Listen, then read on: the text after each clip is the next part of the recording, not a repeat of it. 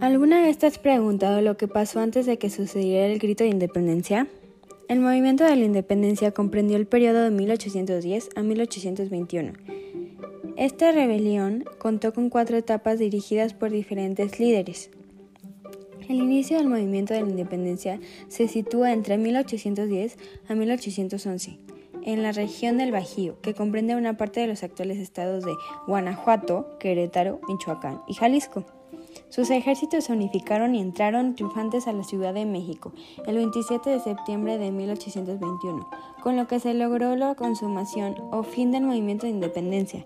A principios del siglo XIX, la población de Nueva España vivía una difícil situación económica y social que se había agravado por las llamadas reformas borbónicas que generaron descontento en los distintos grupos sociales novohispánicos. A estos problemas se sumó la invasión de Napoleón Bonaparte a España, la destitución de su rey, Fernando VII, en 1810 se originaron tanto en Nueva España como en Europa.